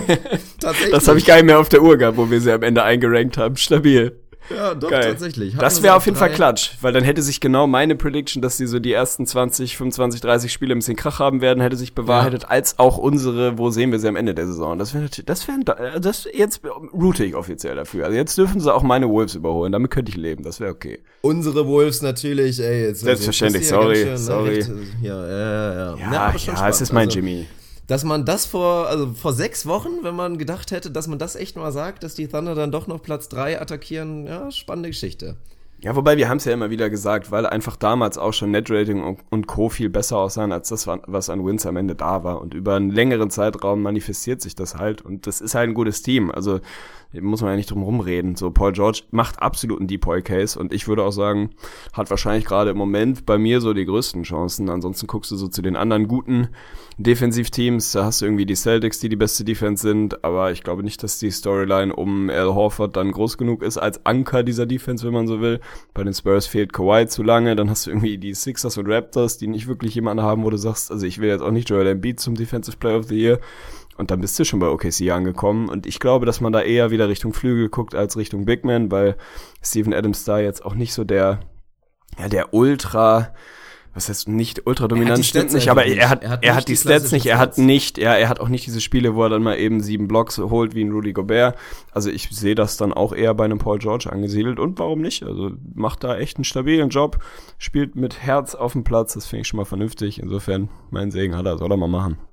Den Segen hat er. Ich finde es trotzdem schade, dass dieser Steven Adams Case so klein ist. Also ich bin immerhin froh, dass jetzt zumindest in Deutschland fast oder ich glaube über 20.000 Leute dieses Video gesehen haben über Steven Adams, in dem ich erklärt habe, warum er halt so ein unfassbar Riesenfaktor ist für die Thunder, weil diese Defense, die die spielen, funktioniert nur so gut, weil Steven Adams mit seinem unglaublich biestigen Körper trotzdem in der Lage ist, am Perimeter wirklich einen exzellenten Job zu machen. Und das auch unterschätzt, vor allen Dingen unterschätzt, wie oft er das macht. Also da hatte ich ja damals schon den Stat genannt, wird sich nicht groß entwickelt haben, fast 40% seiner Defense Possessions sind tatsächlich am Perimeter. Also das ist der Wahnsinn. Und was er da für einen Job macht gegen Dreierschützen und allgemein, wie er das Ding zusammenhält, sollte er einen größeren Case haben, aber mein Gott, Steven Adams ist einfach so ein Typ, der wird da auch nichts sagen, wird auch keine Spirenzchen machen und irgendwie auf einmal bei Twitter dann sagen, oh, ich wäre gerne Defensive Player of the Year geworden. So ist er einfach. Und wenn es dann immer im eigenen Stall bleibt, dann sind, glaube ich, alle happy. Ja, das glaube ich auch. Der geht dann irgendwie in den Wald und reißt einen Mammut mit der bloßen Hand und macht halt das, was er den ganzen Tag so macht. Also ich glaube, das ist überhaupt kein Problem. Das ist wirklich, also ah, diese DNA, da hätte ich gern ein bisschen was von. Das ist einfach ein, ein unfassbarer Match. Ja, 16 andere haben ja zumindest viel von dem DNA, seine ganzen Geschwister. Ach, ist einfach ein geiler Typ. Man muss ich will noch was vorlesen heute. Ich möchte heute noch was vorlesen. Oh ja, ich habe eine kleine Überraschung. Aber da muss ich mich einmal ganz, also ich brauche, du müsstest mal so so ungefähr zehn Sekunden überbrücken mit irgendeinem Smalltalk, erzähle irgendwas, weiß ich nicht, lies deine Kreditkartennummer vor, ich muss kurz was holen. Ja, gut, dass ich keine Kreditkarte habe. das ist auf jeden Fall vernünftig. Ich habe eine leichte Ahnung, was Arne jetzt holt. Letztendlich bin ich doch gespannt und habe jetzt noch vier Sekunden zu überbrücken und habe absolut keine Ahnung, was ich sagen soll. Kein Problem, ich bin schon wieder da. Und zwar, das haben wir uns damals mal vorgenommen und haben es bisher irgendwie noch nicht wirklich gemacht. Und jetzt finde ich, ist es Premiere. Vielleicht bauen wir dazu auch nochmal einen Einspieler, machen eine offizielle Rubrik draus. Ich weiß es nicht. Aber wir wollen es trotzdem jetzt, ich will es einfach diesmal mal machen. Und zwar geht erstmal ein Shoutout raus an unseren geschätzten Hörer Daniel Apel. Haben wir, glaube ich, auch schon mal hier schon mal rausgehauen, das Shoutout, der uns ja jedem ein, ein kleines Präsent geschickt hat. Und drin war ein Buch von Christina Pöppelmann. Es nennt sich Redensarten und Sprichwörter. Und warum er uns das geschenkt hat, ist, glaube ich, relativ offensichtlich, wenn man unsere letzten Ergüsse der letzten Monate und Jahre so mitbekommen hat. Wir tun uns nicht immer gut und einfach mit Sprichworten. Von daher haben wir eine kleine Bildungslektüre bekommen. Herkunft, Bedeutung und Verwendung von Redensarten und Sprichwörtern. Finde ich sensationell. Und wir werden das jetzt, weiß ich nicht, machen wir es jedes Mal? Ich finde, wir machen das jedes Mal. Einfach dieses Buch blind aufschlagen, die erste Redensart nehmen und erklären, was sie bedeutet. Das ist so eine schöne, bummelige, einfache Rubrik.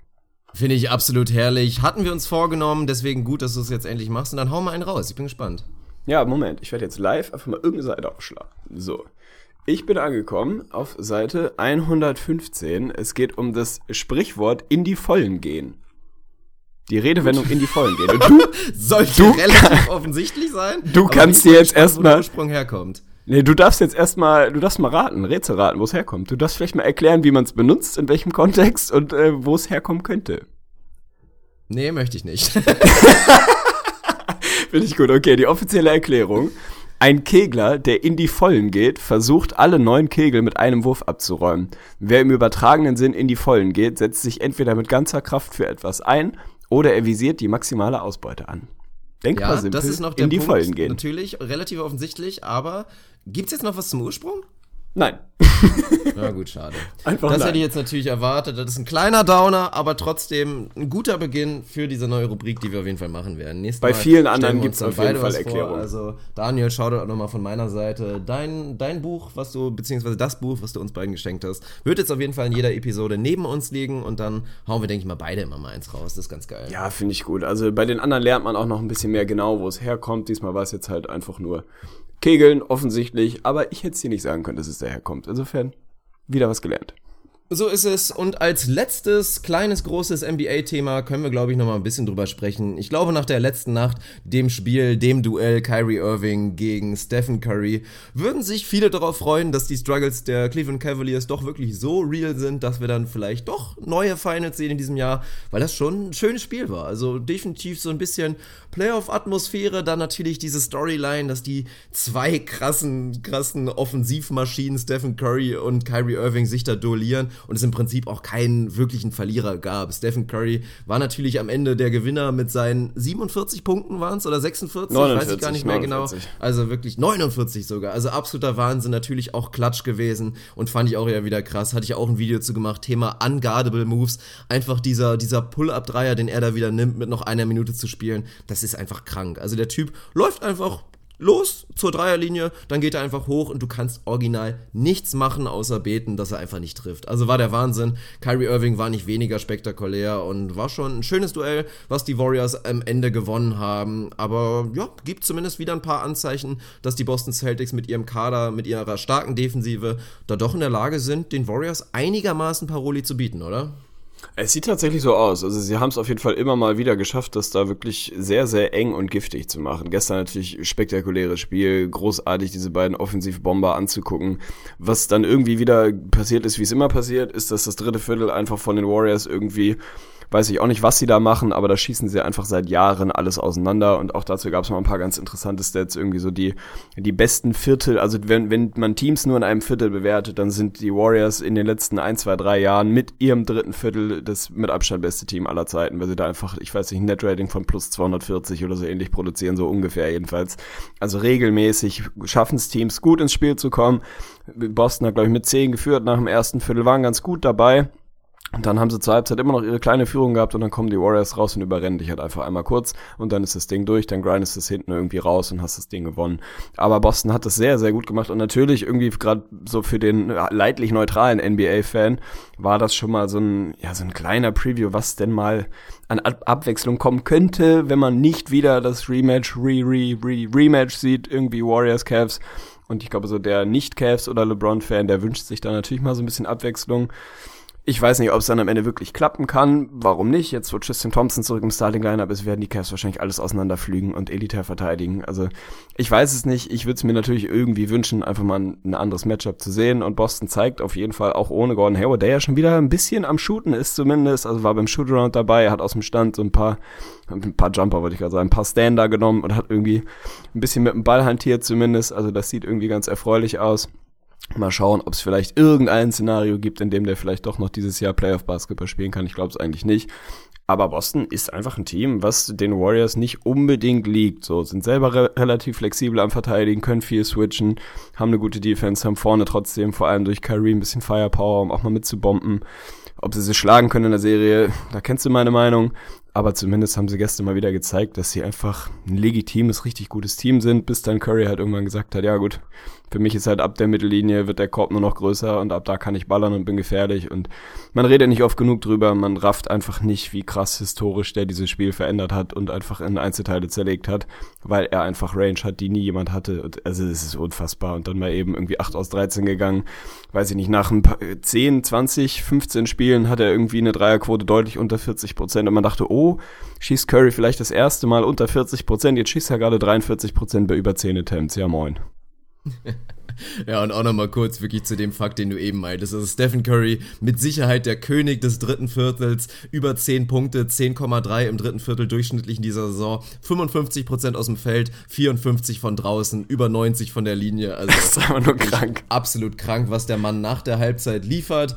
Und ja, also man kann es aus verschiedenen Perspektiven sehen. Aus Boston-Sicht kannst du jetzt anfangen mit, ja, wir haben da noch viel Upside. Kyrie hat ja nicht wirklich viel Hilfe bekommen. Wenn Jason Tatum nicht 2 aus 9 geht und nur 4 Punkte scored, Al Horford 6 aus 15, Markeith Morris 5 aus 15 wirklich. Jetzt bin ich schon wieder bei Markeith. Marcus Morris meine ich natürlich. Also es gab wenig Hilfe, aber das Ganze. Clay Thompson hat sieben Punkte gescored, ja. Ja, nein, natürlich. Aber dann kannst du natürlich das Ganze auch umdrehen und da einfach das Problem sehen der Boston Celtics, weil das war in diesem Spiel einfach auch wieder offensichtlich. Das Thema ist einfach, wer ist der zweite Shot Creator, der zweite Playmaker. Und natürlich ist Al Horford ein Playmaker, aber was die Celtics wirklich dringend bräuchten, wäre einfach nochmal ein Guard, dem du mit gutem Gewissen konstant den Ball in die Hand geben kannst und der einfach für dich kreiert. Das haben die Celtics nicht wirklich. Das sieht man auch unter anderem an so einem Fun Fact. Das ist mal wieder ein schönes Beispiel für so ein Plus-Minus-Ding. Ein Terry Rogier kommt rein, ist in seinen 24 Minuten minus 19 mit Abstand, mit Riesenabstand der schlechteste Wert der Boston Celtics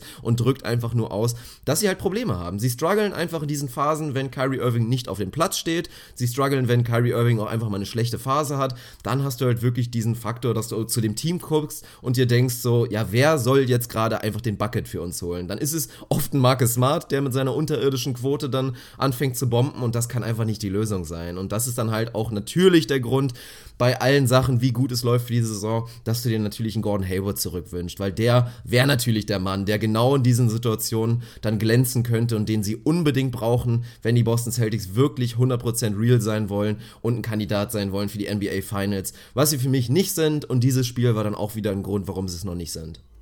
Man stelle sich nur mal vor, der, du packst den da noch mit rein. Der Prototyp für genau den Spielertyp, den du gerade beschrieben hast, ist, auch wenn er kein Guard ist und jetzt nicht so ein klassischer Backup-Guard, der dann da wirklich irgendwie, äh, ja, weiß ich nicht, wie so ein Backup-Point-Guard unterwegs ist, aber einfach ein Playmaker. Jemand, der scoren kann, jemand, der, wie man einfach so relativ simpel sagt, Plays machen kann, dem du den Ball in die Hand geben kannst und sagen kannst, so, jetzt spielen wir durch dich durch und jetzt mach mal. Der aber trotzdem den Ball auch einfach weiter swingt in so einem System, was bei den Celtics gut funktioniert.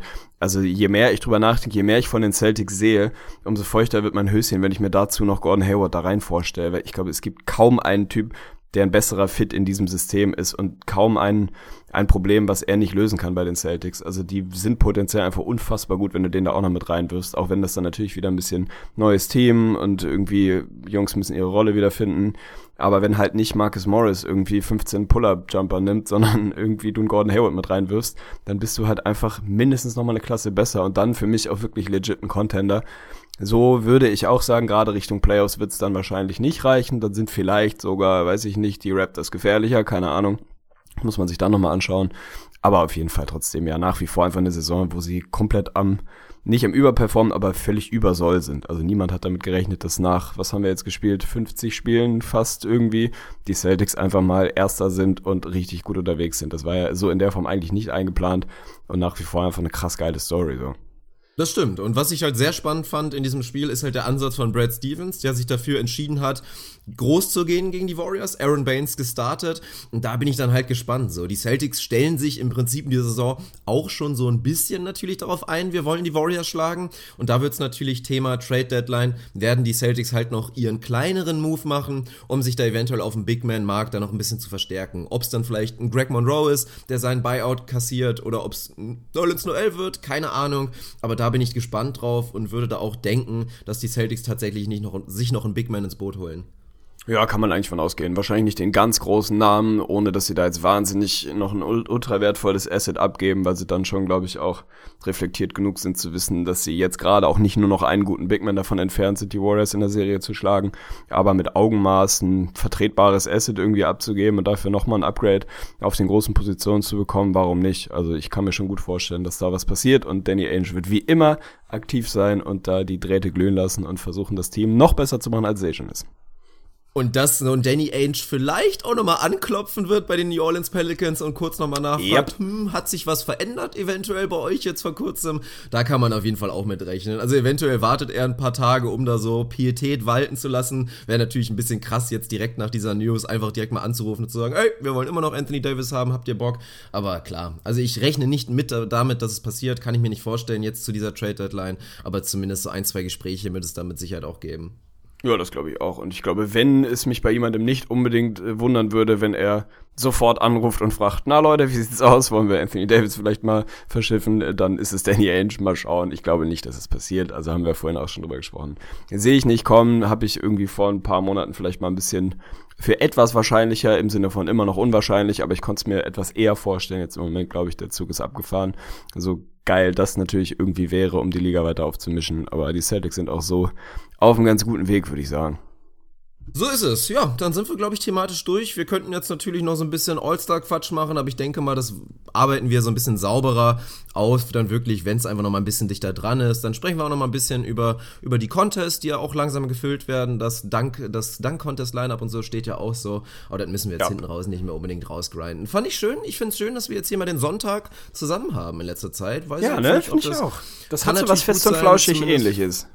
Ja, finde ich auch. Also finde ich auch natürlich ein ganz geiler Zeitpunkt. Ich glaube, viele Leute freuen sich so am Sonntag ein bisschen was zum Hören zu bekommen, so am Abend, wenn sie halt nicht so Tatort-Fetischisten sind wie du oder irgendwas anderes vorhaben.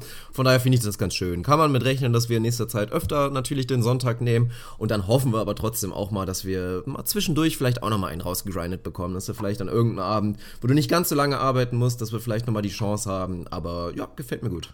Ja, finde ich auch. Ich bin da auch sehr zufrieden mit der Entwicklung. Also dieses Sonntags hier mit dem Käffchen sitzen und mit dir klönen und ein bisschen sich dabei aufnehmen und im Zweifel Leute daran teilhaben lassen, ist für mich eine sehr schöne Entwicklung. Und ganz ehrlich, Digi, du bist auch wirklich kurz vor 10k, glaube ich. Ne? Road to 10k auf YouTube ist offiziell in Sichtweite. Also da fehlt ja nun gar nicht mehr viel. Da sollten wir eigentlich bis zum nächsten Podcast hinbekommen haben.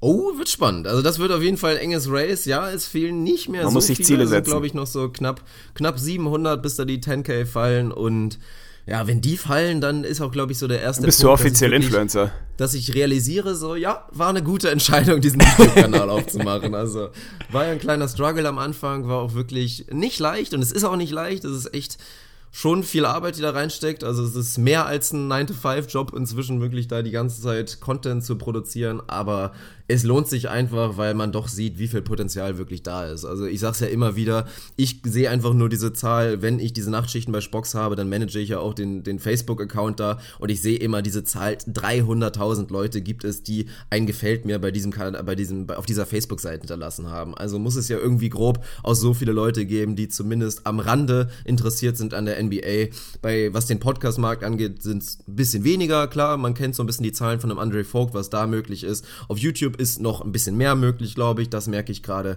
Aber es ist geil, da einfach diese Synergy zu bekommen, dass auch die Leute dann natürlich von YouTube wieder zum Podcast hier, hier rüber wandern, ist einfach schön zu sehen. Die NBA-Community wächst und dass wir da so einen kleinen Anteil dran haben können, ist natürlich eine geile Geschichte.